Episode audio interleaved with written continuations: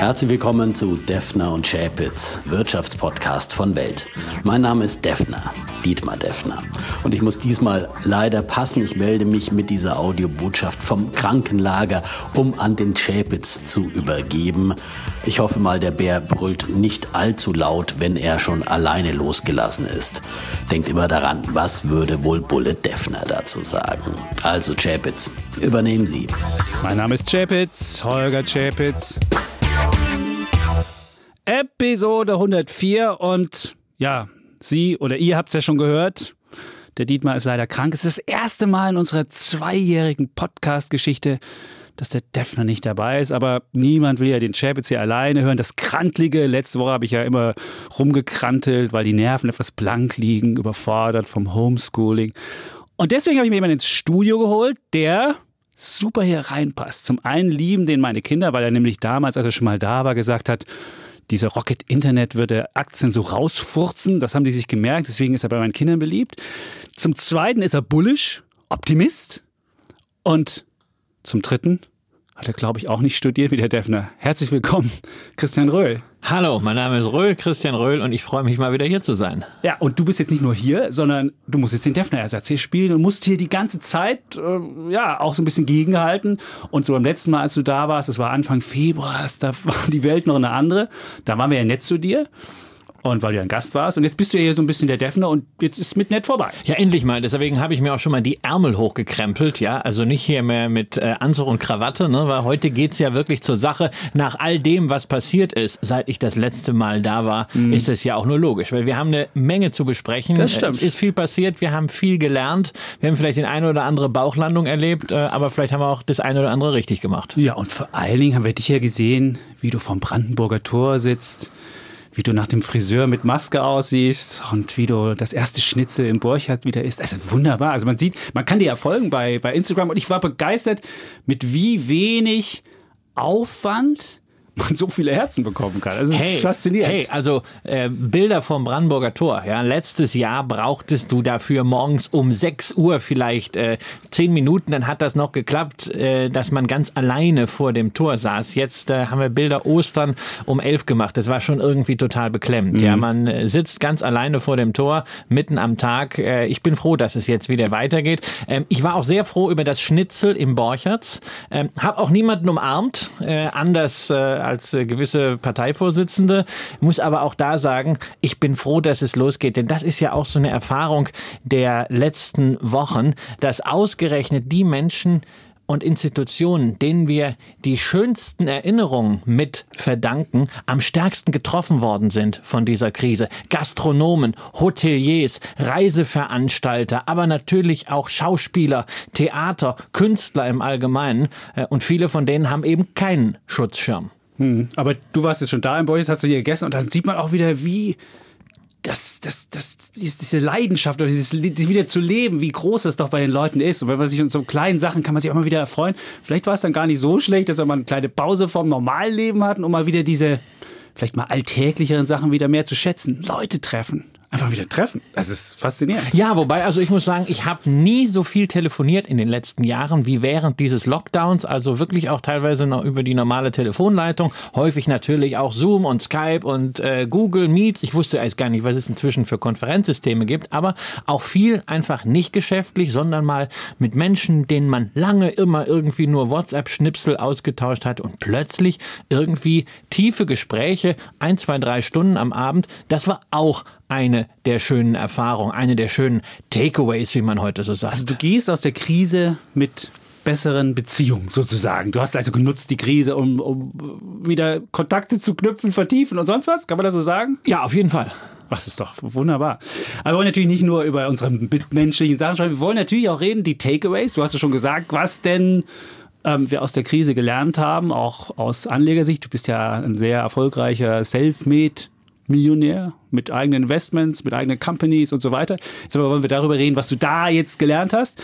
Dann wollen wir natürlich unsere klassischen ähm, Vorgeplänkel so ein bisschen die Woche Revue passieren lassen, ein bisschen Feedback. Da musst du dir auch gefallen lassen, was unsere netten Zuhörerinnen und Zuhörer uns schreiben. Also ihr habt ja selbst auch einen äh, Podcast und habt ja auch einen ähm, TV-Format. Das heißt, habt ihr es jetzt nach uns? Kramer und Röhl heißt es neuerdings. Habt ja, geklaut, wir, machen, wir nennen es Echtgeld TV, Kramer und Röhl. Aber das ist nicht von Anfang an, das habt ihr geklaut, oder? Das Kramer und Röhl? Natürlich, also man muss sich an erfolgreichen Vorbildern danke, orientieren. Danke. Äh, ja. wir, nein, wir haben es deswegen gemacht, weil wir einfach die Formate ein bisschen abgrenzen wollen, weil wir unterschiedliche Formate haben, auch Erklärformate, ähm, auch Präsentationsformate, Talkformate, aber wir haben natürlich als regelmäßig, äh, dass wir einfach über den Markt sprechen und die ein oder andere Aktie bei dieser Gelegenheit durchanalysieren und deshalb nennen wir das wöchentlich einfach Kramer und Röhl, so, ohne dass wir uns da irgendwelche Kunstnamen einfallen lassen. Okay, also Kramer und Röhl, da lernt man was über Aktien und wenn da nicht Kramer und Röhl steht, dann ja, dann geht es zum Beispiel auch mal um Fonds. Es geht aber bei Kramer und Röhl vor allem immer über das, was gerade aktuell am Markt ist. Okay, gut, dann haben wir da auch drüber geredet. Und dann haben wir, wie gesagt, äh, Bullen und Bären haben wir und das äh, Thema, nämlich den Ausblick. Und vielleicht am Anfang äh, müssen wir jetzt über die vergangene Woche reden. Deutschland steckt ja in der Rezession. Wir haben ja vergangenen Freitag die Zahlen gehabt und äh, nicht nur das erste Quartal war negativ, sondern das vierte Quartal war ja ähm, auch im Nachhinein runterrevidiert worden. Und zwei Quartale in Folge heißt ja Rezession für Deutschland. Und das war ja meine, eine meiner Wetten, die ich jetzt hier, ich wollte dem Defner schon die Gimpel-Urkunde aushändigen für schlechte ökonomische Vorhersagen. Jetzt wollte irgendwas sagen, siehst du, Defner, ich habe es ja schon immer gesagt. Und ähm, was machst du aus sowas, aus so einer Rezession? Kümmert dich das überhaupt? Oder sagst du, ist zurückblickend, das finde ich völlig langweilig? Oder guckst du dir auch so Zahlen an? Oder naja, ich, natürlich, nehme ich, natürlich nehme ich die Zahlen auf, aber es war ja auch äh, eigentlich höchste Zeit, dass wir mal wieder eine wirtschaftliche Abkühlung hatten, dass wir dort äh, dieses Virus als Beschleuniger hatten, kommt halt jetzt noch obendrauf. Und es ist halt jetzt die Frage, ist das nur ein Beschleuniger gewesen und geht es anschließend V-förmig wieder hoch oder haben wir das U oder haben wir das W oder haben wir das L? Diese ganze Buchstabensuppe. Ja. Ähm, ich möchte nur eben nicht raten. Ich habe vielleicht Meinungen, ich habe vielleicht Wünsche, aber das interessiert mich relativ wenig am Ende, weil ich möchte schauen, dass ich in jedem dieser Szenarien vielleicht äh, nicht reicher werde, aber auf jeden Fall sagen kann, die Wahrscheinlichkeit ist sehr groß, dass ich nicht arm sterbe. Okay, also egal welche, welcher Buchstabe es jetzt ist, du stellst dich so auf, dass du auch im L im Zweifelsfall nicht äh, umkippst, sondern auch da äh, einen gewissen Wohlstand behältst und beim W oder beim V alles. Ja, ich, weil ich, ich weiß es ja nicht. Und warum soll ich denn wetten auf ein Szenario? Natürlich wünsche ich mir ein V und ich habe ausreichend Aktien aus allen möglichen Branchen, äh, mit denen ich bei einem V richtig, richtig gut verdienen werde. Aber ich möchte halt nicht all in aufs V setzen. Mhm. ich möchte auch in einem L Investments haben, haben, mit denen ich dann sagen kann, okay, also ich bin jetzt nicht reicher geworden, aber ich bin auch nicht ruiniert und ich muss mir jetzt auch nicht Gedanken machen, wo ich morgen mein Brötchen herkriege. Mhm. Jetzt, aber die Börsianer scheinen ja so einen V wegzunehmen. Der DAX über 11.000, das würde wahrscheinlich der Defner jetzt wieder kommen, habe ich ja schon immer gesagt. Ich höre ihn schon hier, wie er säße und das sagen wird. Und auch die Wall Street, wir sind ja beim Dow fast wieder bei 25.000 Punkten und wir waren schon unter 20.000. Also da scheint ja so ein, so ein wahnsinniger Optimismus zu herrschen. Dann hatten wir gestern diese Nachricht von, von dem Moderna, dieser, dieser Biotech-Unternehmen. Und ich dachte mir, wie kann eine Nachricht von einem Biotech-Unternehmen, dass man jetzt einen Impfstoff schon mal in so einem Pre-Trial getestet hat, die haben ja noch nicht mal die Testergebnisse veröffentlicht und dann hat man mal näher hingeguckt. Es ging um acht Personen, wo sie das Zeug mal ausprobiert haben und bei diesen acht Personen ist keiner gestorben und man hat so ein bisschen was gekriegt. Also ich fand völlig, völliger Madness. Ich würde sagen moderner Madness. Und wenn man diesen Typen sieht, der auch noch vorher Aktien verkauft hat und Aktien gekauft. Also das ist völlig absurd.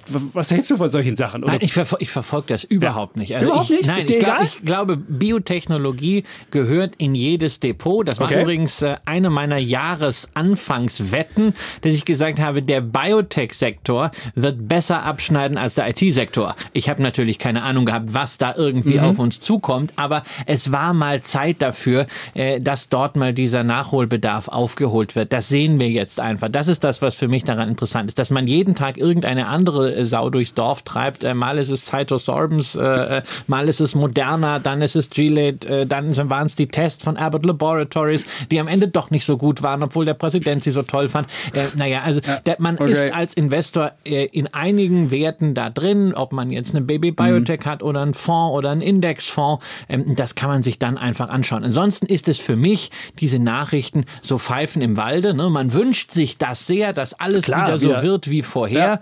Und ich weiß auch gar nicht, ob die Börse wirklich optimistisch ist, ob die Börse wirklich auf ein V spekuliert oder ob die Börse nicht einfach nur darauf spekuliert, dass immer mehr Geld da ist, aber die Aktien werden ja nicht mehr. Und du hast ja irgendwann für Aktien ähnliche Knappheitspreise wie zum Beispiel für Gold oder wie für rare Kunstwerke. Deshalb, ich weiß gar nicht, ob man da immer diese realwirtschaftlichen Bezüge braucht oder ob wir nicht einfach sagen, das, was da passiert, ist das sukzessive Run auf Aktien in Form von Knappheitspreisen. Okay, also muss man einfach dabei sein. Aber wo du jetzt Biotech gesagt hast, was wäre so für dich ein klassisches Investment? Würdest du dann so ein ETF auf den Nasdaq Biotech nehmen oder was ist so ein oder so ein es gibt ja MSCI World Healthcare ETF, was wäre so dein dein, Naja, im, dein klassisches Healthcare, im Investment?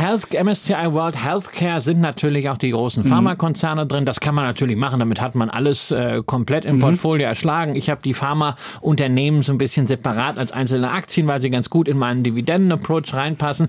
Ähm, dann habe ich einen äh, kleinen Stapel von Medtech-Firmen. Ansonsten Biotechnologie decke ich persönlich ab über die BB Biotech, also als Investmentgesellschaft Das ist wieder mit Defner. einem Der hat das auch Kapital. empfohlen hier. Ja. Ansonsten die. Alternative natürlich, klar, noch breiter gestreut und zuletzt auch wirklich gut gelaufen, ähm, der Nasdaq Biotech Index, auf den es auch einen ETF gibt. Gibt es verschiedene. Gibt es einen von Invesco, ist glaube ich der Klassiker und noch einen von iShares habe ich Genau, iShares kam, iShares kam danach, ist natürlich als Marktführer immer ein bisschen größer. Es gibt natürlich auch eine ganze Reihe aktiv gemanagter Investmentfonds. Ich habe mir die vor zwei Jahren zuletzt angeschaut und festgestellt, ups, also da sind Können die ordentliche? Kosten von zwei, drei Prozent. Aber wenn die was können? Aber die meisten sind halt am Ende auch nicht besser als Hm, okay. der Nasdaq Biotech oder der Amex Biotech, auf den es leider keinen Indexfonds gibt, aber den kann man relativ einfach mit dem Portfolio nachbilden.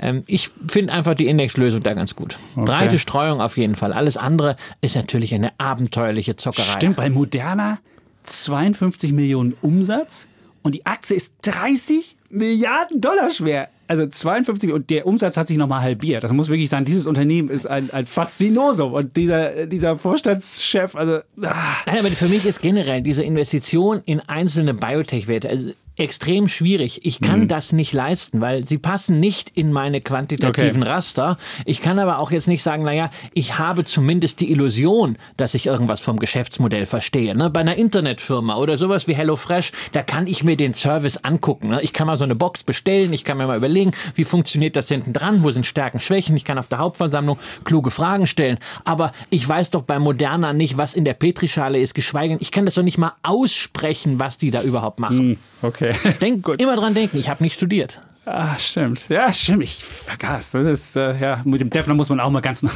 normal reden.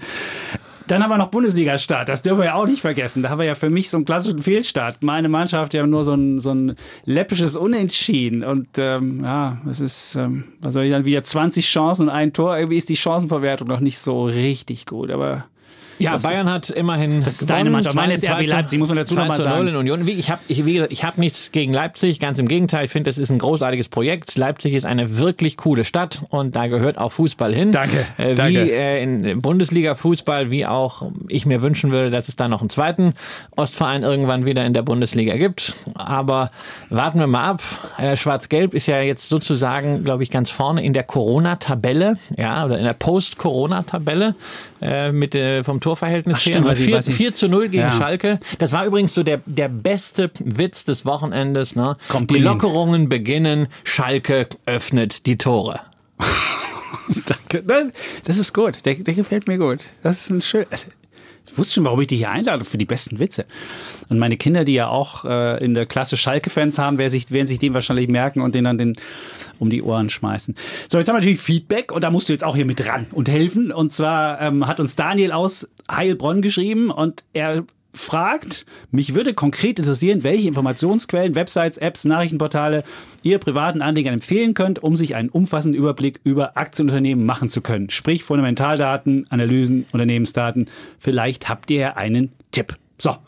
Wir sind beides Bloomberg-Fans. Das ist aber jetzt äh, ein Problem, weil es relativ teuer ist im Monat. Das wirst du wissen. Das ist so ein proprietäres äh, System, wo wirklich alles drin ist. Aber es gibt ja wahrscheinlich auch Webseiten, die umsonst sind und wo man das besser gucken kann. Hast du da irgendwelche Tipps? Ja, also ganz, ganz wichtig ist, dass man nicht zu viel hat. Ja, also dieser Information Overkill, äh, der ist gefährlich. Wenn man Fundamentaldaten seriös irgendwo herkriegen will, dann gibt es natürlich eine Bloomberg-Website auch, die ist free. Es gibt eine Morningstar-Website, Website, wo man ganz ordentliche Profile bekommt zu internationalen Unternehmen, nicht nur zu amerikanischen, sondern auch zu europäischen Unternehmen. Ansonsten finde ich es persönlich spannender, gerade auch aus der Sicht von privaten Anlegern, mal die eine oder andere ähm, quergedachte Analyse zu lesen, zum Beispiel in den USA, großartiges Portal Seeking Alpha oder in Deutschland etwa alleaktien.de. Alle Aktien. Kenne ich noch nicht. Doch wieder was Neues gelernt. Alle Aktien.de. Okay. Das ist der Tipp. Und dann ähm, schreibt uns noch ähm, Leon Lukas und meine Wenigkeit. Wir wollen uns speziell bei Ihnen mal für Ihre Arbeit am Welt-Podcast bedanken. Eigentlich sind wir alles Studenten der Wirtschaftswissenschaften, aber gehen momentan bedingt durch Corona anderen Arbeiten nach und hören nebenbei immer Ihren Podcast. Das dient uns dann abends als Gesprächsstoff. Vielen Dank, dass Sie gerade auch viele junge Menschen zum Denken anregen. Wir möchten natürlich an dieser Stelle nicht Herrn Deffner vergessen, der das Gesamtbild sehr schön ergänzt. Also du siehst. Ah, sehr schön ergänzt sehr dabei. Schön ergänzt. Man sieht doch gar nichts ja. von euch, aber. Also. Ja, das Gesamtbild wahrscheinlich. Äh, ja, also Studierende, es ist einer unserer wirklich unsere, unsere Hörerinnen und Hörer sind Studierende. Und das finde ich wunderbar, dass gerade junge Menschen ähm, sich für Wirtschaft interessieren und auch beide, beide Sichtweisen sehen wollen und, äh, und dabei lernen wollen. Ich mache ja selbst an der Uni so einen Kurs, Wissenstransfer heißt der. Und auch da sehe ich, welche Neugier junge Menschen haben. Aber was mir noch auffällt bei jungen Menschen, dass sie verlernt haben zu erkennen, wo das Geld herkommt. Also auch wir machen ja unseren, unseren Kurs und dann geht es immer darum, was sollte, was sollte es ein bedingungsloses Grundeinkommen geben oder sollte es, wie sollte die EZB strukturiert sein oder sollten wir ähm, Corona-Bonds machen oder was auch immer. Und die Idee, dass das Geld, was dann verteilt wird, irgendwie auch erwirtschaftet werden muss. Das ist bei den jungen Menschen noch nicht so richtig angekommen. Also mein Sohn hat das hat eine interessante Theorie okay, dazu. Der, der, der, der, sagt, also, der ist drei. Okay, ja, drei. Ähm, der sagt, äh, Papa, äh, wenn wir kein Geld mehr haben, dann musst du in den Laden gehen und Neues kaufen. Finde ich auch eine sehr, sehr, ist, sehr okay. nette Theorie. Die ist gut. Anson ansonsten stelle ich natürlich fest, ja, ich bin selber Dozent an der FOM-Hochschule. Wir haben Studenten, die im Berufsleben stehen. Ähm, je stärker sie im Berufsleben dann angekommen sind und je länger auch das Studium Studium an der FOM dauert, umso eher ist der Bezug dazu da, dass man nicht nur verteilen und ausgeben, sondern auch erwirtschaften mhm. muss. Erwirtschaften. Und das ist ja, das ist ja, das ist ja ein Vorteil. Es kommen ja dann immer wieder viele, die sagen, na ja, das muss man an der Schule äh, schon vorher fördern. Also wir brauchen unbedingt ein Schulfach Finanzbildung. Da schlagen natürlich zwei Herzen in meiner Brust. Einerseits finde ich das ganz toll, ja, endlich an der Schule was lernen über Börse, über Credit Card, über Debit Card, weißt du, erstmal so dieses Grundwissen wissen, ja. wie funktioniert eine Versicherung, ja, wie funktioniert ein Dispo-Kredit, wie unterscheidet sich das vom Ratenkredit, wäre ganz, ganz wichtig. Allerdings darf man das nicht so eindimensional sehen. Mindestens genauso wichtig ist, dass Menschen lernen, wie geht man vernünftig mit Medien um oder wie ernährt man sich vernünftig? Wie schafft man es einfach mal, einen Schnitzel in die Pfanne zu machen? Das sind so, so lebenskundliche so Dinge. Lebenssachen, okay. Ja, und wenn, man, wenn ich höre, es soll jetzt ein Schulfach Finanzbildung geben, dann muss ich eher sagen, naja, mir wäre lieber so ein Schulfach Lebenskunde. Lebenskunde. Lebenskunde. Gibt es ja schon in Berlin Lebenskunde, Ethik, Religion, nee, LER, nee, aber das ist was denken, anderes. Nicht denken, nicht lamentieren, nicht rumtheoretisieren. Weißt du, mal so die ganz praktischen Dinge ja. des Lebens lernen. Das ist wahr. Ja, stimmt. Das ist eine gute Idee. Aber ja, wie gesagt, aber trotzdem, die Studierenden, wunderbar, die haben jetzt einen Podcast auch gemacht über, über also meine Studierenden und über das bedingungslose Grundeinkommen und ja, wunderbar. Es ist wirklich jungen Menschen, auch welche Möglichkeiten die haben. Als ich damals studiert habe, gab es sowas noch gar nicht, dass man einfach mal sagt, ich mache meinen, meinen Vortrag als Podcast und äh, stelle ihn allen zur Verfügung. Also ich finde.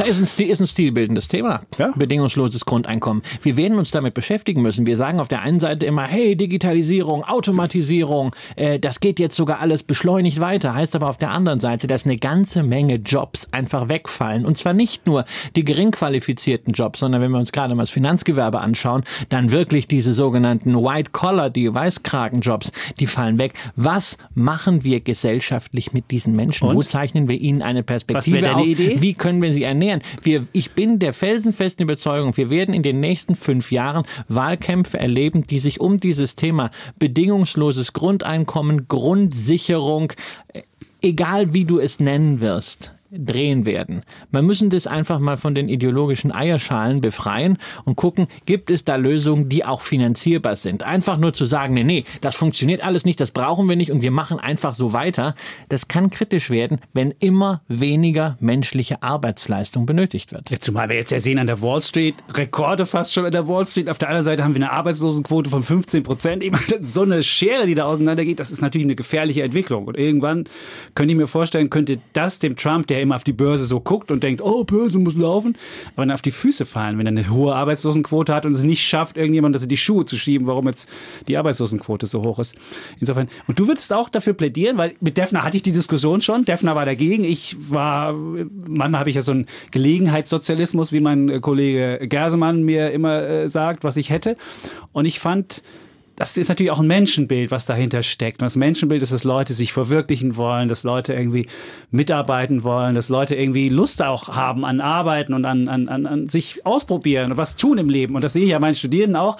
Und dann sagen wir, auf der anderen Seite ist das Menschenbild, oh, in der Hängematte liegen, das ist auch ganz schön. Und äh, was wäre so deine an, Idee? Nee, du bist mir an der Stelle eindeutig zu romantisch, ne? Weil dieses Menschenbild, Menschen wollen sich ausprobieren, Menschen wollen was machen. Naja, da müssen wir mal gucken, wie viele äh, Hartz-IV-Empfänger gehen denn jetzt raus und machen irgendwas, machen irgendwas künstlerisch, machen irgendwas Soziales. Ich weiß es nicht, wenn es darüber Studien gibt. Ich stelle das einfach mal nur nicht suggestiv, einfach mal als Frage. Gibt es darüber irgendwelche Quellen? Hm. Ich habe es noch nicht so wirklich wahrgenommen. Ähm, und ansonsten, also dieses idealistische Menschenbild, der Sozialismus ist daran schon mal gescheitert. Na, ich glaube nur, wir müssen, wir müssen, die, wir müssen die Frage grundsätzlich beantworten. Wir müssen vielleicht auch eine Folge von Corona dahin kommen, dass wir die Berufe, in denen Menschen wirklich mit ihren ureigenen Fähigkeiten, insbesondere Empathie, etwas bewegen können, dass wir die stärker in den Vordergrund rücken. Weil da okay. wird der Bedarf natürlich steigen. Aber wir müssen überlegen, wie finanzieren wir das. Aber Empathie ist doch ja, ist eine schöne eine Eigenschaft, die auf jeden Fall jetzt in der Krise an Bedeutung gewonnen ja, und das hat. Wird, das ist nicht einfach so digitalisierbar. Das stimmt.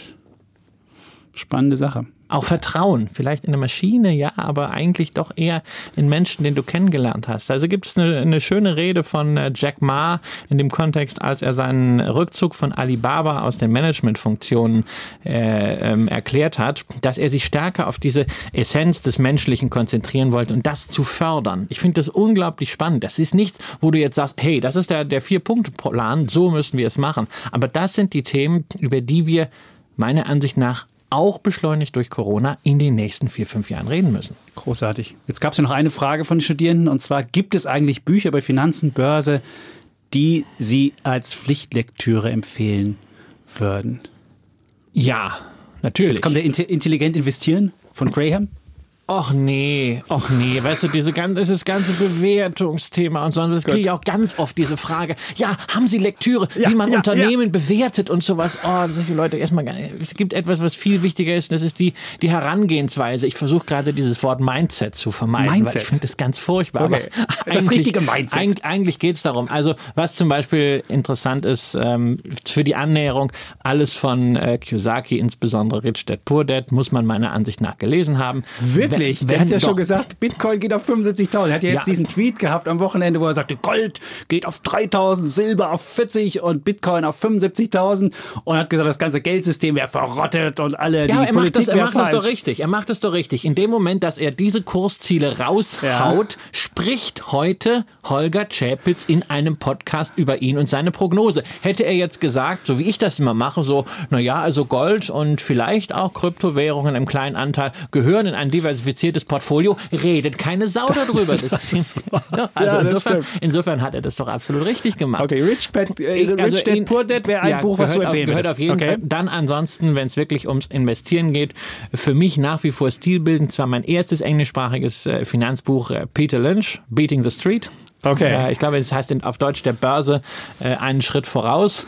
Auch da geht es ganz klassisch um Aktiendenke.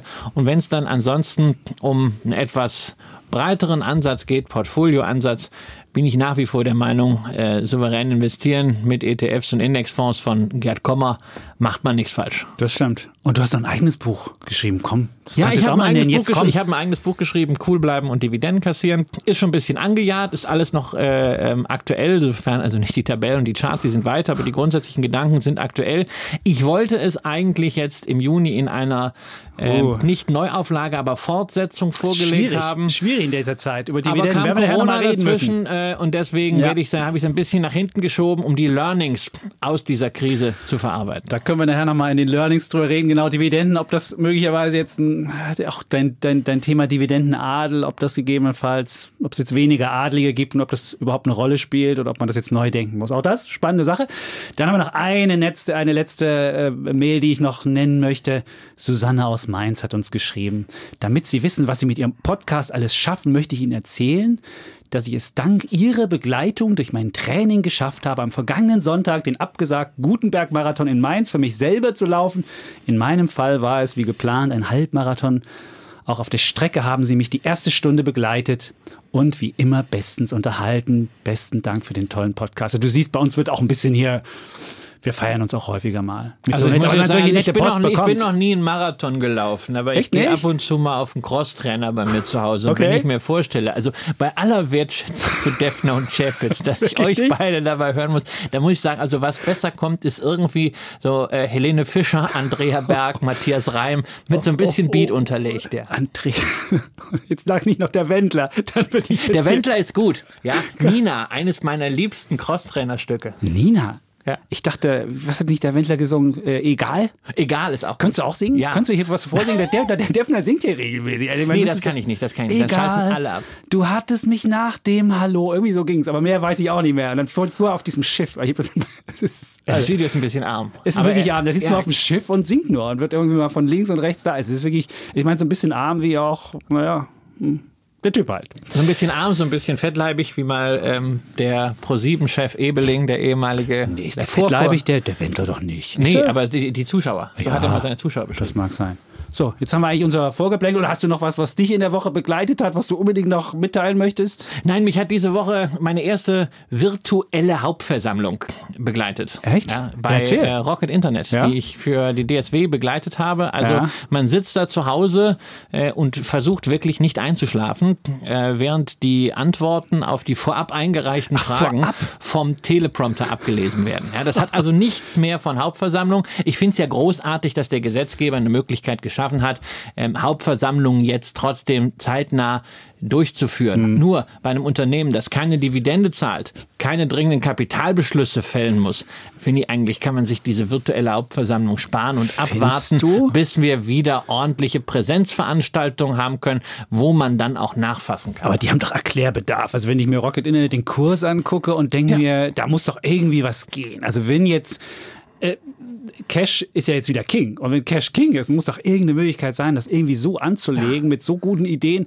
dass es da irgendwas geht. Aber irgendwie geht ja bei hab- dem ich gar hab- nichts. Ich habe ganz viele Fragen gestellt, 13 Fragen Und? vorab eingereicht. Ja, ähm, also ich habe keine wirklich substanzielle Antwort gekriegt. Also natürlich auf die Frage. ne, Letztes Jahr hat Olli Samberg gesagt, wir haben mehr Kapital als Ideen.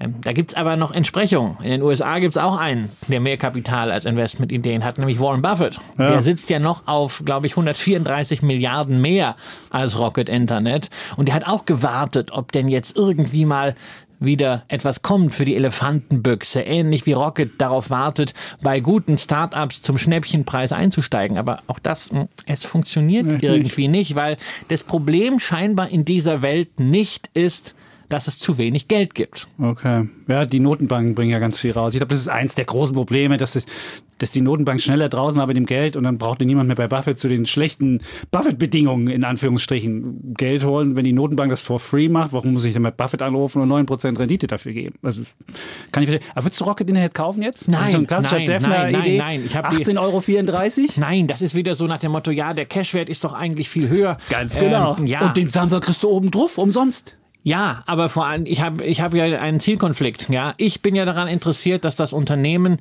äh, möglichst im Kurs steigt oder vielleicht auch mal eine Dividende zahlt. Äh, Herr Samba macht irgendwie den Eindruck, als wäre er daran interessiert, das Unternehmen erstmal so lange schlecht zu reden, dass der Kurs auf 12 fällt und irgendwann Anleger sagen, Mensch, Olli, vielen Dank, dass du uns jetzt 15 Euro in einem Übernahmeangebot bietest, damit du die Aktie von der Börse nehmen kannst, die du vor sechs Jahren für 42,50 platziert hast. Wunderbar. Also wenn das der Defner hört. So, jetzt machen wir eine kurze Pause, atmen kurz durch und dann kommen wir zu unseren Bullen und Bären. Unser heutiger Partner im Defner und Schepitz Podcast ist Blinkist und die haben jetzt für kurze Zeit einen 25% Rabatt auf ihr Jahresabo für alle Hörer von Defner und Schepitz. Blinkist bringt die Kernaussagen von über 3000 Sachbüchern auf dein Smartphone. Darunter die neuesten Ratgeber, zeitlose Klassiker und viel diskutierte aktuelle Bestseller aus mehr als 25 Kategorien. Mit Blinkist kannst du dir das Wichtigste aus den Büchern in nur 15 Minuten entweder anhören oder durchlesen. Jeden Monat kommen circa 40 neue Blinks dazu. Das Ganze übrigens nicht nur auf Deutsch, sondern auch auf Englisch. Im Moment gibt's wie gesagt eine Aktion exklusiv für Defner und Chepitz-Hörer. Auf blinkist.de slash Defner Chepitz erhaltet ihr nämlich 25% Rabatt auf das Jahresabo Blinkist Premium. Ihr könnt natürlich vorher alles testen, kostenlos für sieben Tage. Nochmal die Adresse blinkist.de slash Defner Chepitz. Alles zusammengeschrieben Blinkist, B-L-I-N-K-I-S-T www.de slash Defner Chapitz. Alle Informationen findet ihr auch nochmal in den Shownotes. Ja, wir sind zurück bei Defner und Chapitz. Heute nicht Defner, sondern Röhl und Chapitz. Klingt das gut, Röhl und Chapitz? Das hat so ein bisschen was von Öl. Ja, Röhl und Chapitz. Hm. Aber ja, nichtsdestotrotz, wir haben Rubriken Daumen hoch und Daumen runter für Sachen, die uns im Alltag äh, passiert sind, widerfahren sind. Und äh, wie es immer hier ist, der Defner hat immer den Vortritt. Das sollst heute du haben mit deinem. Du hast ja raus, ob du das Bulle oder Bär machen willst, aber auf jeden Fall. Naja, also natürlich Bulle. Gut. Ja. ja. Was für eine Logisch. Frage. Logisch. Ja. ja. Also mein, mein, äh, mein Bulle der letzten Zeit, es, es gab natürlich, es gab natürlich einige äh, schöne Erfahrungen, aber ich will da tatsächlich eine Börsenerfahrung nehmen. Und zwar mein Bulle der letzten Zeit ist Vielmann. Ja, es sagen manche Leute, wieso denn ausgerechnet Vielmann? Ja? Gute Frage. 14 Jahre die Dividende in Serie erhöht und dann dieses Jahr nichts gezahlt und trotzdem soll Vielmann der Bulle Wie sein. Ausfallen ja, lassen? Genau deswegen ist es oh. mein Bulle. Vielmann zahlt keine Dividende und zwar völlig zu Recht. Was macht Vielmann dafür? Vielmann ist natürlich in den Filialen durch diesen Lockdown extrem betroffen worden. Die haben nur noch einen Notbetrieb hier aufrechterhalten können. Da kann man kein Geld verdienen. Das kostet im Monat 50 bis 100 Millionen. Aber Vielmann musste eben nicht um Staatshilfe betteln, sondern Vielmann hat diese Krise aus eigener Kraft bislang durchgestanden, hat sogar allen Mitarbeitern eine Arbeitsplatzgarantie ausgesprochen, plus das Kurzarbeitergeld auf 100 Prozent aufgestockt. Das ist ja wie Sozialismus. Nein, das ist eben nicht Sozialismus, sondern das ist verantwortliches Unternehmertum, war auch nur möglich, weil Vielmann in den letzten Jahren konservativ gewirtschaftet hat. Sie haben zwar Dividende gezahlt, aber gleichzeitig immer noch schön was auf die Seite gepackt. Die sind in die Krise rein mit einem Betrag von etwa drei 300 Millionen Euro auf dem Konto. Uh. Den haben sie schon seit einigen Jahren darum liegen. Und wenn Vielmann ein Unternehmen gewesen wäre, das im Besitz sogenannter aktivistischer Investoren institutioneller Adressen der vermeintlichen Smart Money Guys gewesen wäre. Die hätten doch schon in den letzten Jahren immer darauf gedrängt, dieses Geld endlich rauszuhauen. Ja. Völlig unnütz ja. dieses Geld. Aktienrückkäufe, Sonderdividenden, irgendwas übernehmen. Aber Vielmann ist nun mal ein Familienunternehmen. 71 Prozent beim Vater und Sohn Marc und Günther Vielmann. Und die haben einfach dieses Geld im Konto gelassen. Und da sieht man plötzlich, es lohnt sich, Reserven anzulegen. Dann kann man auch solche Krisen, die aus heiterem Himmel kommen, durchstehen, ohne nach dem Staat rufen zu müssen, ohne Mitarbeiter auf die Straße setzen zu müssen und ohne gleich die Mieten aussetzen zu müssen. Das ist Resilienz. Resilienz. Wunderbar. Und die Aktie ist, ich habe gerade hier mal den Kurs aufgerufen, ja fast wieder auf äh, dem Vorkrisenniveau. Ja, 63, billig, 63 billig ist die Aktie immer noch nicht. Billig ist die Aktie okay. immer noch nicht, wenn ich das auch äh, messe an den letztjährigen KGVs. Aber es ist einfach eine Art und Weise von Unternehmertum, die ich großartig finde. Und es zeigt einfach hier, dass wir vielleicht auch als ein schon im Vorgriff Learning der Krise mal darüber nachdenken müssen, ob wir diesen äh, Tanz um möglichst effizienten Kapitaleinsatz äh, vielleicht mal ein bisschen zurücknehmen sollten. Ähm, natürlich, 300 Millionen einfach darum liegen zu lassen und immer nur zu gucken, dass man bloß keine Strafzinsen dafür zahlen muss, das mag nicht effizient sein, ist aber etwas, was dir in einer solchen Extremsituation auf Deutsch gesagt den Arsch rettet. Mhm. Ähm, hat natürlich aus Sicht von irgendwelchen Investoren immer dazu geführt, dass die Rendite auf das vorhandene Kapital nicht so hoch war, Verwässert. wie sie hätte sein ja, können. Aber stimmt. hallo, warum reden wir denn immer über die Rendite auf das Kapital? Kapital ist in dieser Welt nun einmal das, was eben nicht knapp ist. Gute Mitarbeiter, die sind knapp. Gute Ideen, die sind knapp. Gute Standorte sind unter Umständen auch knapp. Und in einer Gesamtschau ist es doch schön, dass in einem Familienunternehmen man sich den in Anführungszeichen Luxus geleistet hat, ein solches Polster anzulegen. Und ich hoffe, dass das stilbildend ist. Sehr schön, toller Bulle. Und 10 Prozent pro Jahr haben die abgeworfen in den letzten zehn Jahren im Schnitt pro Jahr. 10 Prozent? Das ist nicht okay. Ja, sauberes Familienunternehmen, Sauber, sicherlich ein bisschen zu defensiv an der einen oder anderen Stelle geführt. Man guckt jetzt, was machen die im Internet. Der Übergang vom Vater auf den Sohn war sicherlich auch nicht ganz so einfach. Hat man oft gesagt, ob das vielleicht ein bisschen zu lange gedauert hat, der Vater ein bisschen zu alt schon war, der Sohn noch ein bisschen zu jung war. Aber hey, egal, das Unternehmen gibt es immer noch, da wird souverän entschieden. Und ich kann natürlich nur hoffen, dass die Art und Weise, wie viel man sich in dieser Krise auch als Unternehmen und Unternehmer gezeigt hat, bei den Kunden und potenziellen Kunden irgendwie ankommt. Und wenn man eine neue Brille braucht, ob wenn man Brille vielleicht sich mal daran erinnert. Sehr schön. Gut, danke. Brille der Woche, dann komme ich zu meinem Bär der Woche. Ich mache immer einen Bärenfang hier an. Und da geht es um Renten. Nämlich. Die Rente ist sicher, oder? Ja, nein, nicht nur die Rente ist sicher. 21 Millionen Rentner bekommen ja ab Sommer, ab 1. Juli, eine kräftige Rentenerhöhung. Plus 3,5 Prozent im Westen und plus 4,2 Prozent im Osten. Und wenn man jetzt mal überlegt, Corona-Zeiten, das wirkt so ein bisschen wie aus der Zeit gefallen. Denken Sie so, äh, Kurzarbeit und äh, Menschen, die, die arbeitslos geworden sind und die Rentner kriegen das. Aber ist ja so in Deutschland, das folgt ja diesen berühmten Lohnsteigerungen oder den, den Lohnveränderungen. Und deswegen im letzten Jahr gab es Lohnsteigerungen und dann gab es den Nachhaltigkeitsfaktor, der ist auch, äh, hat sich günstig für die Rentner entwickelt. Also wenn mehr Leute in die Rentenkasse einzahlen, als ausgezahlt wird, dann wird der Nachhaltigkeitsfaktor zugunsten der Rente verändert. Deswegen sind die hohen äh, Rentenänderungen. Da hätte ich auch gar nichts dagegen zu sagen. Und ich will jetzt auch kein Rentner-Bashing hier machen. Die Rentenerhöhung geht auch klar, auch wenn sie komisch wirkt. Was aber mich wirklich richtig genervt hat, ist, jetzt werden wir wahrscheinlich in der Krise zum ersten Mal seit ganz langer Zeit niedrigere Löhne erleben, weil Kurzarbeit, Arbeitslosigkeit, was auch immer, die Löhne werden sinken. Und dann müssten ja die Rentner im nächsten Jahr der Logik folgen, dass wie, Rente, äh, wie Lohn, so auch äh, Rente, müssten ja sinken. Aber da gibt es ja seit 2009 diese Idee, dass, dass die Rentner nie weniger kriegen können. Also werden sie dann mit Null rausgehen. Und dann gab es ja eigentlich bisher immer die Idee, naja, dann wird das irgendwann nachgeholt, dann werden ja die Renten in den nächsten Jahren nicht, nicht mehr so doll steigen, um das wieder auszugleichen. Aber auch das hat die Bundesregierung, die, die Große Koalition, heimlich in so einer Art ja, Nacht- und Nebelaktion haben sie einfach gesagt, nee, das wollen wir auch nicht. Dieses Nachholverfahren wurde einfach aufgehoben. Und jetzt ist es so, dass die Rentner also dieses Jahr die fette Lohnerhöhung kriegen, nächstes Jahr wahrscheinlich 0 Prozent. Und dann, wenn die Löhne aber wieder steigen, nachdem die Leute aus der Kurzarbeit raus sind, dann wird einfach diese Erhöhung wieder auf die Rente aufgeschlagen und dann haben die Rentner, sind sie so richtig die dicken Krisengewinner und dann müssen sie eigentlich sagen, jede große, fette Krise ist für uns positiv, weil wir nach unten abgesichert sind, aber nach oben immer voll mitmachen. Und das finde ich so unglaublich. Und deswegen ist das mein ähm, Bär der Woche. Wir geben den Rentnern irgendwie mehr und die Kinder gleichzeitig können nicht in die Schule gehen.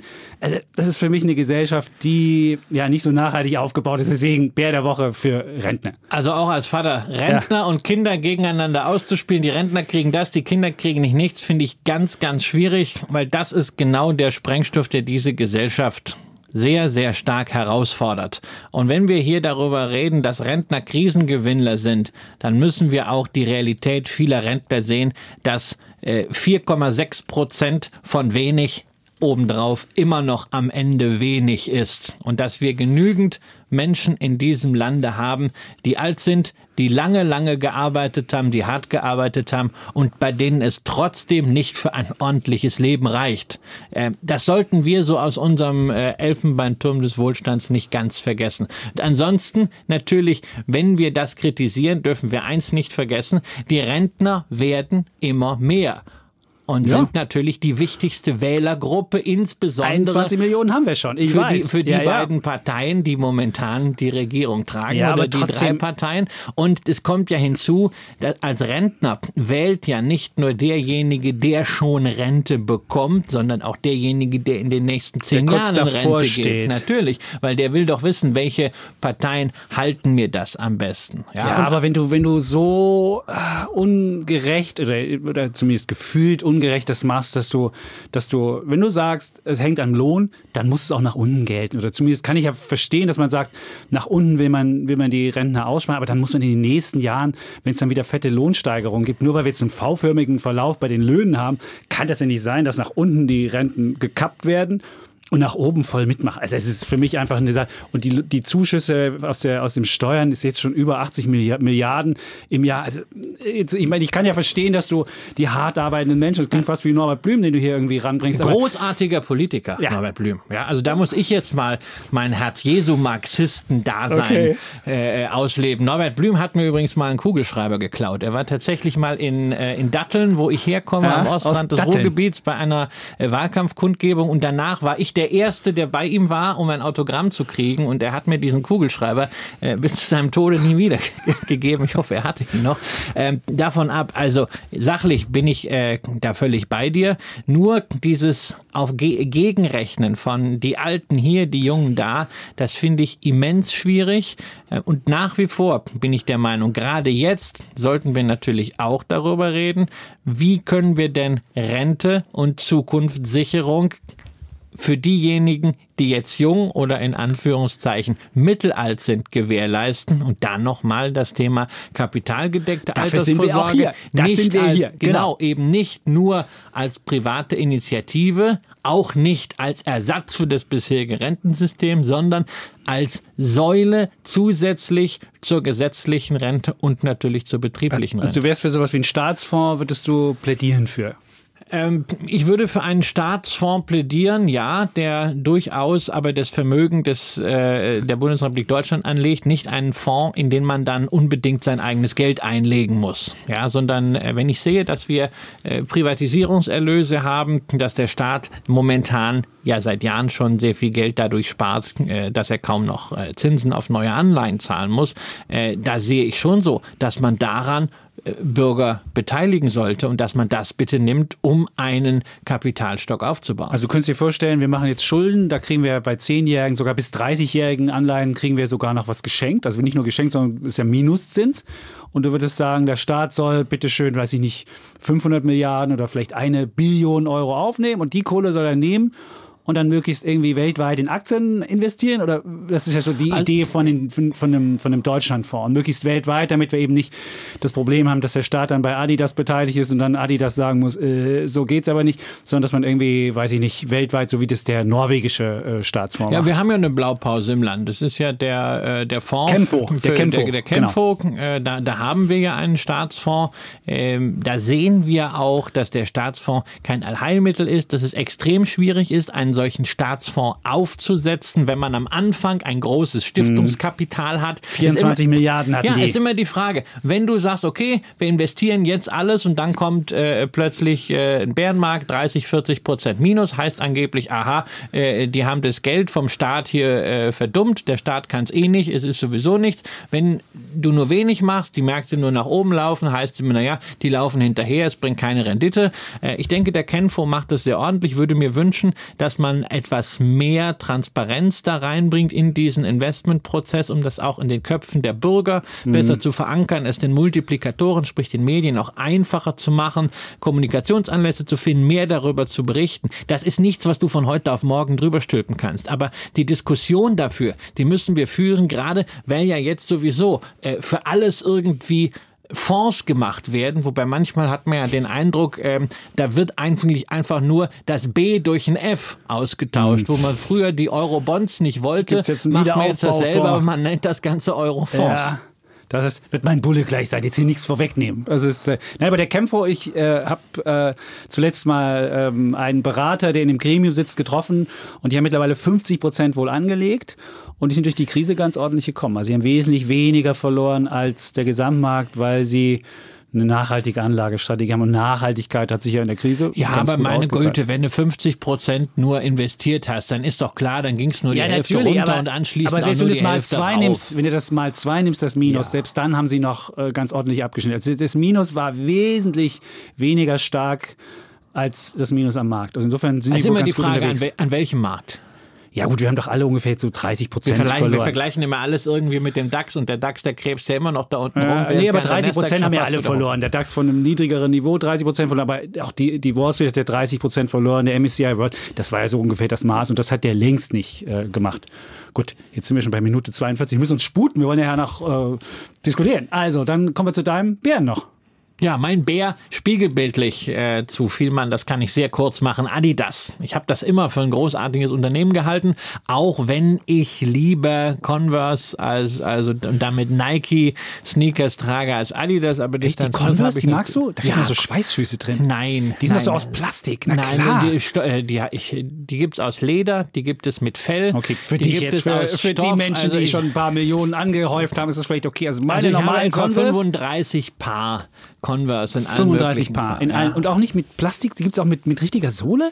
Ja, Okay. ja, natürlich. Die Ich habe nur dieses. Plastikding und die waren so Naja, gut, es olfaktorisch so ein bisschen Jetzt, immer. also wenn man Schweißfüße hat, sollte man sie nicht unbedingt auf die Schuhe schieben. Ja, das ist, äh, ist auch nicht. Es ist, es ist nicht. Aber jedenfalls, ich habe Adidas trotzdem mal für ein großartiges Unternehmen gehalten. Ähm, Fand es auch großartig, was wie die letzte Bilanz wieder aussah. Wachstum sehr, sehr ordentlich, ähm, sehr schönen Cash-Ausweis. Und sie haben auch viel für Aktionäre getan. Deutliche Dividendenerhöhung hatten sie in Aussicht gestellt. Sie haben Aktien zurückgekauft. Richtig und zwar groß. noch uns ja dieses Jahr alleine 2020 für 250 Millionen Euro. Die letzte Tranche haben sie am 16.03. gekauft. Am 16.03. das war der Tag, als ich meinen Sohn zum letzten Mal aus der Kita abgeholt habe. Das heißt, wir wussten alle schon, es kommt ein Lockdown ohne Beispiel Adidas einfach nochmal Aktien zurückgekauft und ich dachte so yes, die können vor Kraft kaum gehen, ja, haben ja auch da vorne jemanden dran stehen, der gerade im November vom Manager Magazin zum Manager des Jahres gekürt Auch wurde. noch. Kaspar Rohrstedt, Ja. nicht im Anzug, sondern in so einer richtig schönen Hoodiejacke, die dir auch stehen würde. Sie war sogar rot. Und dann Rot, wie kommt, mein T-Shirt hier und dann heute. kommt Ja. dieses Unternehmen, will erst keine Mieten mehr zahlen und anschließend muss es um Staatshilfe betteln, weil es sich am Markt nicht anders finanzieren kann, nachdem man jahrelang es in seiner Hybris nicht nötig hatte, sich einfach mal ein Rating zu besorgen und jetzt ist man nicht kapitalmarktfähig. Und da muss ich sagen, dass die ganze Vorstellung von Adidas hier, ähm, da kann ich wirklich nur sagen, asozial. Da passte plötzlich nichts mehr zusammen und ich habe dann mich irgendwann gefragt, was ist da eigentlich passiert bei Henkel, wo Herr Rohrstedt vorher war. Da ging es ja dann in den letzten zwei Jahren mit den Zahlen und mit dem Aktienkurs ziemlich bergab.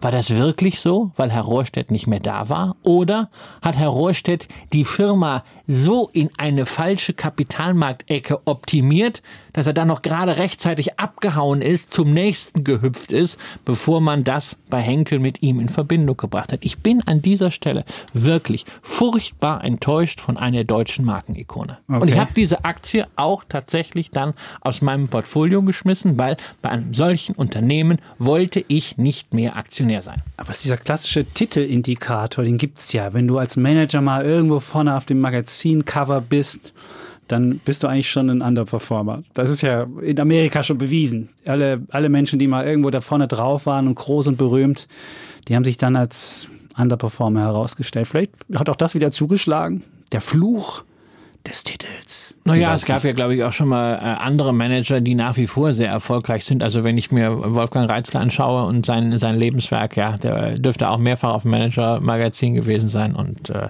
Okay, also, du, siehst da, du siehst da keinen Zusammenhang. Nein, nein, nein. Okay. Das, das, kon Also das ist wieder so konstruiert man dann am Ende. Aber ich bin, Eine ich bin Schein- echt gespannt, wie eine Scheinkausalität. Das ist ja der Klassiker. macht. Und die- aber ich meine natürlich klar, sie haben die Dividende äh, ähm, jetzt ausfallen lassen Mussten im sie ja. Zuge der, der Staatshilfe. Das ist auch völlig logisch.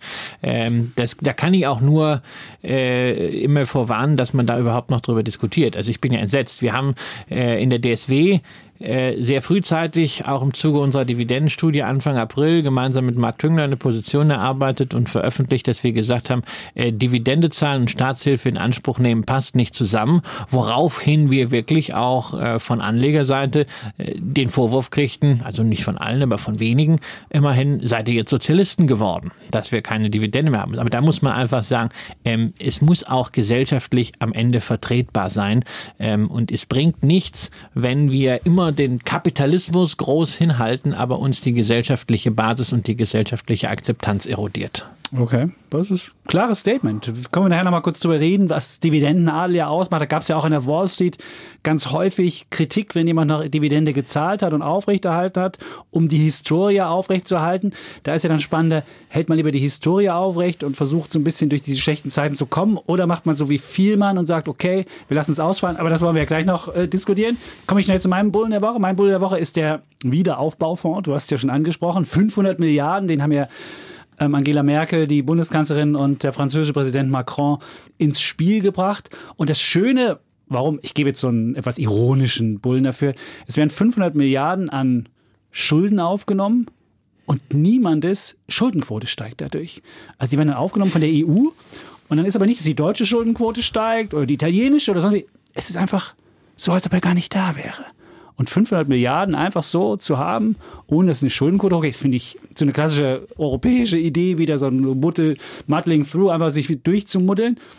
Das soll so funktionieren, dass die 500 Milliarden von der EU äh, aufgehoben, also werden Anleihen ausgegeben und dann wird das, wird, wird das Kapital verteilt und soll dann irgendwann ab 2027 über den EU-Budget nach den Anteilen der einzelnen ähm, Länder wieder zurückgezahlt werden. Das finde ich eine wunderschöne Idee.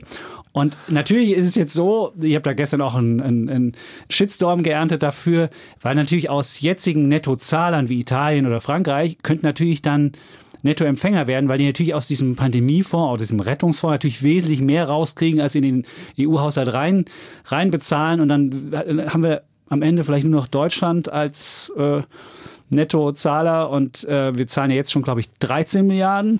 Und diesen Fonds, weil wir 27 Prozent am EU-Haushalt tragen, müssten wir nach 135 Milliarden auch nochmal dazu packen. Aber das Schöne für Deutschland ist, wir haben jetzt keine Haftungsgemeinschaft, wir haben jetzt keine wirklichen äh, Corona-Bonds oder irgendeine andere Vergemeinschaftung, sondern wir zahlen halt unsere 135 Milliarden und das ist es halt.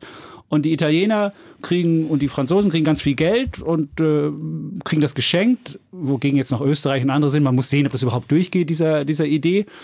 Und am Ende sind alle irgendwie glücklich. Und das ist halt Europa. Und deswegen sage ich, Bulle der Woche 500 Milliarden ohne irgendeine Schuldeneintrag. Klasse. Gefällt ist das super. Ja? Erinnert mich so ein bisschen äh, an etwas, was ich in der Schule hatte. Allerdings haben wir ja sowas nicht im Wirtschaftsunterricht gelernt. Also ich hatte ja auch in dem Sinne keinen Wirtschaftsunterricht. Ja, äh, in, in NRW in den 90er Jahren hat man vielleicht so wie gehabt. Ja, da hat man was über Bananenbauen gelernt, aber nicht über, äh, über Schulden und, und schon gar nicht über diesen Wahnsinn. Aber im Deutschunterricht hatten wir das, nämlich Faust 2. Ja, die wunderbare Geldvermehrung, äh, als Faust plötzlich am königlichen Hofe tätig wird. Ähm, herrlich. Im Grunde kommt das alles immer wieder vor der französischen Revolution. Gab es das auch alles schon mal. Ja? Diese wundervolle Geldvermehrung. Ähm, 2027 hast du gesagt. Ja? Ist ja toll. 2027 refinanziert man das Ganze durch eine 100-jährige Anleihe. Möglicherweise. dann brauchen wir uns darum schon nicht mehr zu kümmern. Und, äh, dann gibt es wahrscheinlich naja, Mein Sohn wäre dann auch schon 110 und naja. Was ist super. 500 Milliarden. Haben wir ein Problem nur. Das ist faszinierend. Die Alternativen, wir müssen natürlich auch darüber sprechen, was wären die Alternativen. Einfach die Alternativen, ich sag dir, ich sag dir was die Alternativen sind. jetzt zu sagen, Austerität, nein, über, sparen nein, nein, nein, nein, das, das wäre wär, das wär auch nicht. Das wäre es nicht. Aber was ich ja wo, mit Defner, wir haben, hier, wir haben wirklich Stunden hier schon gestritten drum, wie man Europa neu baut. Und meine Idee wäre ja, entweder wir kennen uns jetzt wirklich zu Europa und ändern aber auch das Grundgesetz dann und haben auch diese ganzen, diesen ganzen Kram mit der EZB und dem Bundesverfassungsgericht und diesen ganzen Hassel nicht mehr, sondern wir sagen halt, okay, wir wollen Europa machen und wir lassen uns dann aber auch von den anderen reinreden, was unser Budget angeht, dürfen aber auch bei den anderen mit reinreden, was die Franzosen ja überhaupt nicht wollen. Dann wäre das eine klare Sache und dann wird man sagen, okay, wir sind ein Europa und wir machen das als, als, als oder aber wir bleiben halt eigenverantwortlich für unsere Schulden und dann muss man halt irgendwie, äh, dann muss man halt jetzt neue Schulden aufnehmen. Auf jeden Fall sparen wäre das Verkehrteste, da hast du völlig recht. Dann muss man halt neue Schulden aufnehmen und dann müssen wir es halt so machen. Also diese beiden Möglichkeiten gibt es. Aber so ein zwischendrin, wir lassen uns nicht reinreden in unseren Haushalt, aber wir haften irgendwie so ein bisschen zusammen. Das ist so wie du hast in deiner Hausgemeinschaft, alle haben die gleiche Kreditkarte und keiner guckt so richtig drauf und alle können sie irgendwie damit einkaufen gehen. Aber wenn jemand pleite geht, das gibt's auch nicht.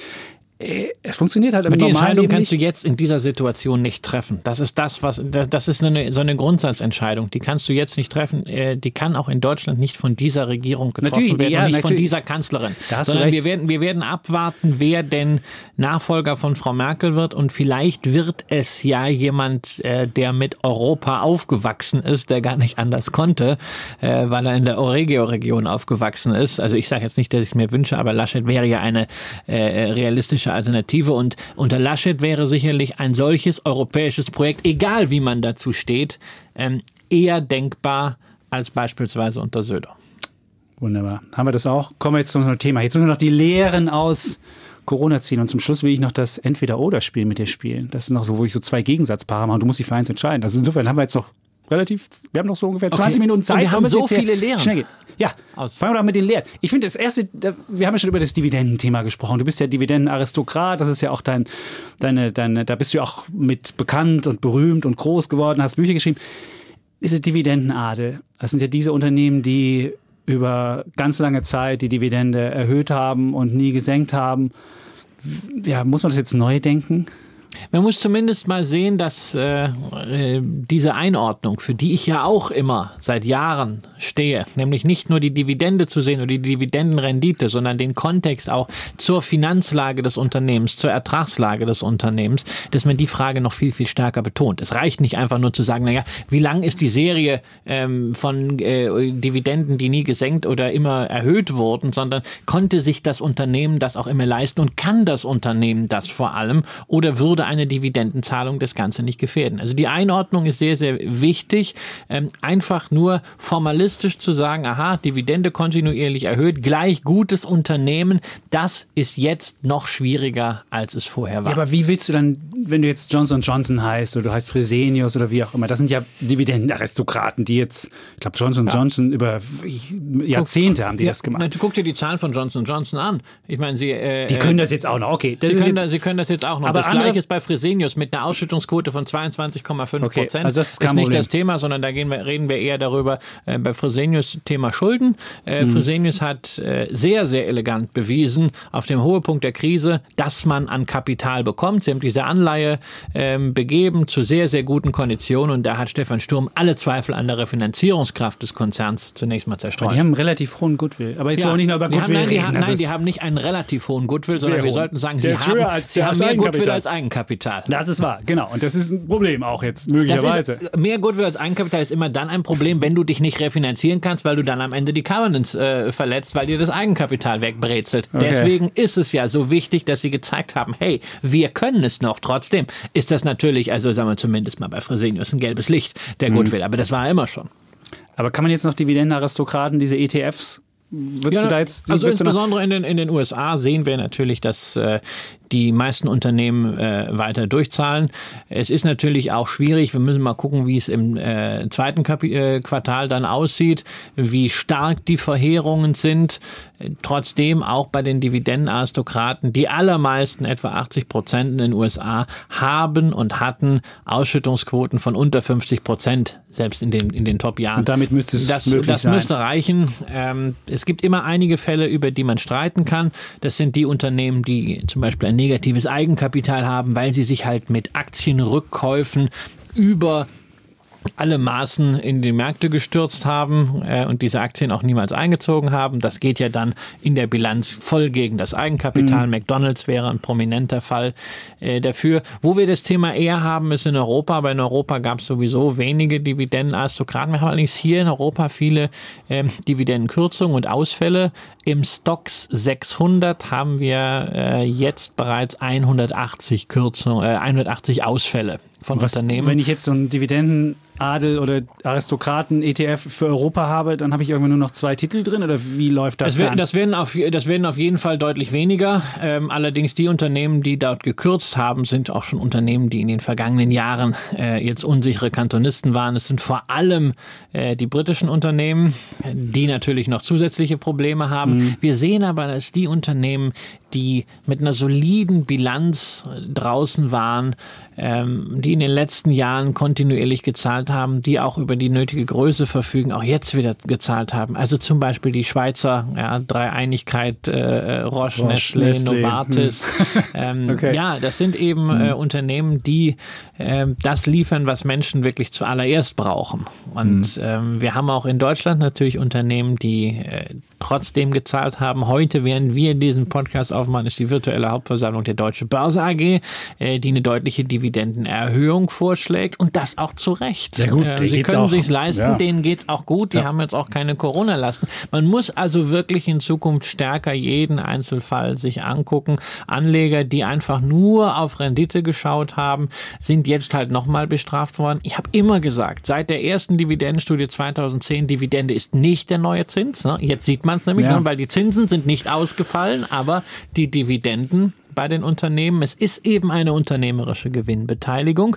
Und wer sich darauf verlassen hat, auf hohe Renditen, der hat die Quittung gekriegt. Und das kann leider auch jeder sehen. Schau dir den Eurostox Select Dividend Index an, also den Index mit den in Anführungszeichen renditestärksten Unternehmen in der Eurozone. Der äh, ist abgestürzt, fast halbiert hat er sich und ist jetzt auch nicht hochgekommen, weil es überwiegend äh, Banken mal wieder waren. Und okay. die dürfen eben nicht zahlen. Okay. Stimmt. Die ist, äh, die, die ist ja verboten worden. Ja, und da standen aber natürlich Dividendenrenditen drauf von 5, 6, 7 Prozent, Okay. die teilweise sogar verdient worden sind im letzten Aber Jahr. du findest jetzt, wenn ich jetzt, wer jetzt diese, diese ETFs hat, der kann die weiter haben oder wird jetzt durch die Krise die Attraktivität dieser Geschichten. so Also in den, USA, in den USA ändert sich daran Nix? überhaupt Okay, nichts. Ähm, klar, aber jetzt, wenn du einen in, europäischen in, in hast- Europa muss man mal gucken, die, die ETFs haben eine etwas andere Definition als in den USA. Da reichen dann zehn Jahre, teilweise auch in äh, Japan äh, sieben Jahre nicht gesenkt. Da muss man gucken, wer am Ende übrig bleibt. Wir haben in Europa natürlich auch das Thema, dass Dividenden häufig mehrfach gezahlt werden, dass es äh, im Frühjahr eine Dividende gibt und im Herbst. Es gibt manche Unternehmen, die dreimal zahlen mit zwei Interimsdividenden.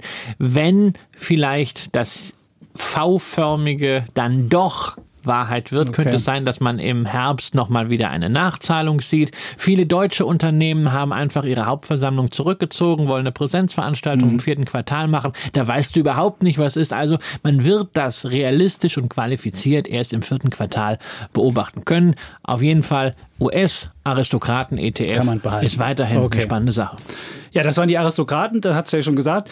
Was machen wir denn mit diesen Anlagestrategien? Da gab es ja auch immer diese Ideen, wenn ich bestimmte Faktoren mir nehme, also wie Value oder wie, also Value sind halt Unternehmen, die unterbewertet sind, dann kommt man damit besser durch die Krise oder ich komme mit Wachstum besser durch die Krise, weil die Unternehmen ja wachsen und wenn die Krise kommt, dann wachsen die trotzdem weiter oder ich komme mit, was auch immer für Ideen, mit Low Volatility, also mit Aktien durch die Krise, die jetzt eine niedrigere Schwankungen haben.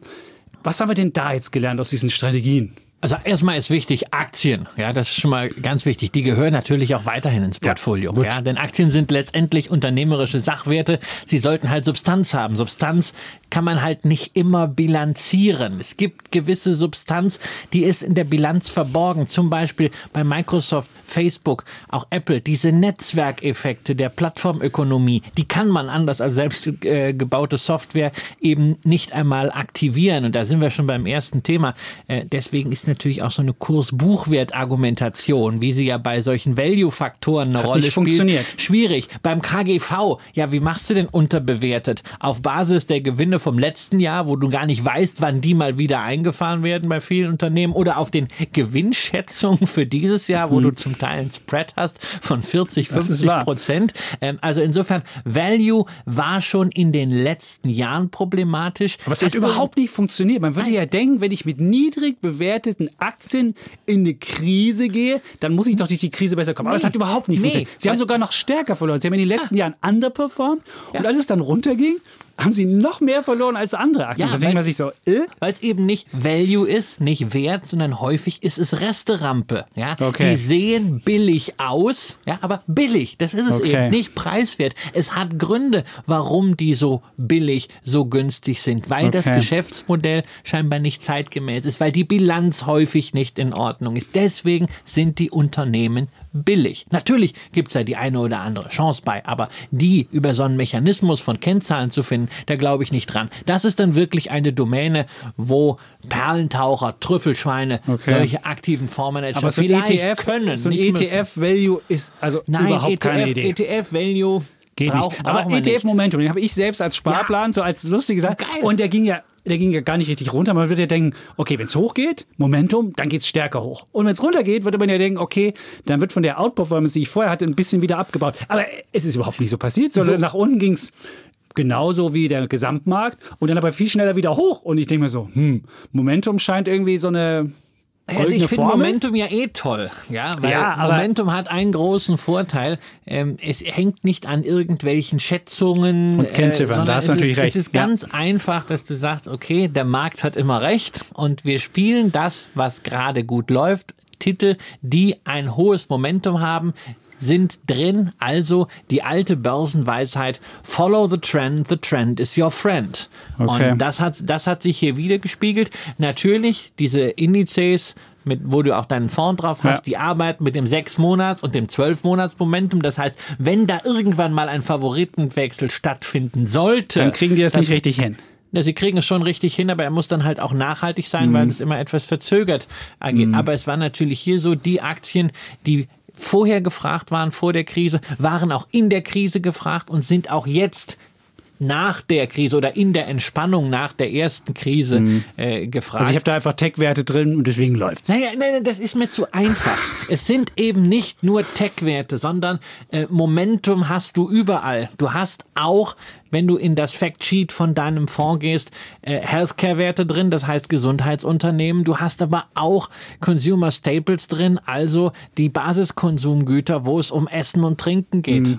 Okay, also ich sollte Momentum. Du alle Sektoren drin. Also so ein ETF Momentum lohnt sich auf jeden Fall als Beimischung oder einfach so als, als Nein, kleinen als, Kicker? Es, oder kann man das lohnt, auch als Basisinvestment Es kann man nehmen? als Basisinvestment nehmen. Also ich habe es in der Vermögensverwaltung meiner Mutter so gemacht, das Basisinvestment, dort äh, äh sind wirklich zwei ETFs weltweite. Es ist einmal der äh, Momentum und der andere ist mhm. der Low Volatility. Ja. Und Low also, Volatility, das funktioniert auch? Oder ist das nicht ein Marketing-Ding? Aktien zu nehmen, die nicht schwanken? Ja, schön. Ja, schwank, naja, Aktien zu nehmen, die nicht schwanken. Also wir sollten schon sagen, es gibt einen Unterschied zwischen Low Volatility und Minimum Varianz. Also oh, ich, muss da, ich, muss da, ja. ich, muss mich da, korrigieren. Also wir, äh, der ETF bezieht sich auf Minimum Varianz, also auf ein Portfolio, das nach den Erkenntnissen von Professor Markowitz, also oh, 1952 zurück, Nobelpreisträger, ja, so konstruiert ist, dass das Portfolio insgesamt insgesamt die geringste Schwankung hat im Rahmen der äh, Constraints, wie zum Beispiel gewisse Sektorgewichtungen. Ähm, das äh, ist aber auch wissenschaftlich sehr, sehr, sehr fundiert, gilt natürlich auch nicht in jeder Marktphase, ist aber mhm. für mich ein schönes Gegengewicht zu einem Momentum-Portfolio. Und man muss auch sagen, gerade bei diesem Fonds, in den Abschwüngen am Markt, die wir gesehen haben, Ende 2018 beispielsweise oder auch jetzt, hat sich Low Volatility bewährt. Es hat weniger Rückgang gehabt. Dazu kam halt im Rahmen dieser Low Volatility Anomalie auch noch, dass diese Aktien sich nach oben teilweise besser entwickelt haben. Okay, also die Strategien sind. auch das ist übrigens wieder was Schönes. Da brauche ich auch jetzt nicht äh, überlegen, mache ich jetzt mit geschätzten Gewinnen oder äh, mit historischen Cashflows rum, sondern historische hab, Marktdaten. Die hat genau, man. es sind Marktdaten, ja. die sind da und an denen muss man nicht zweifeln.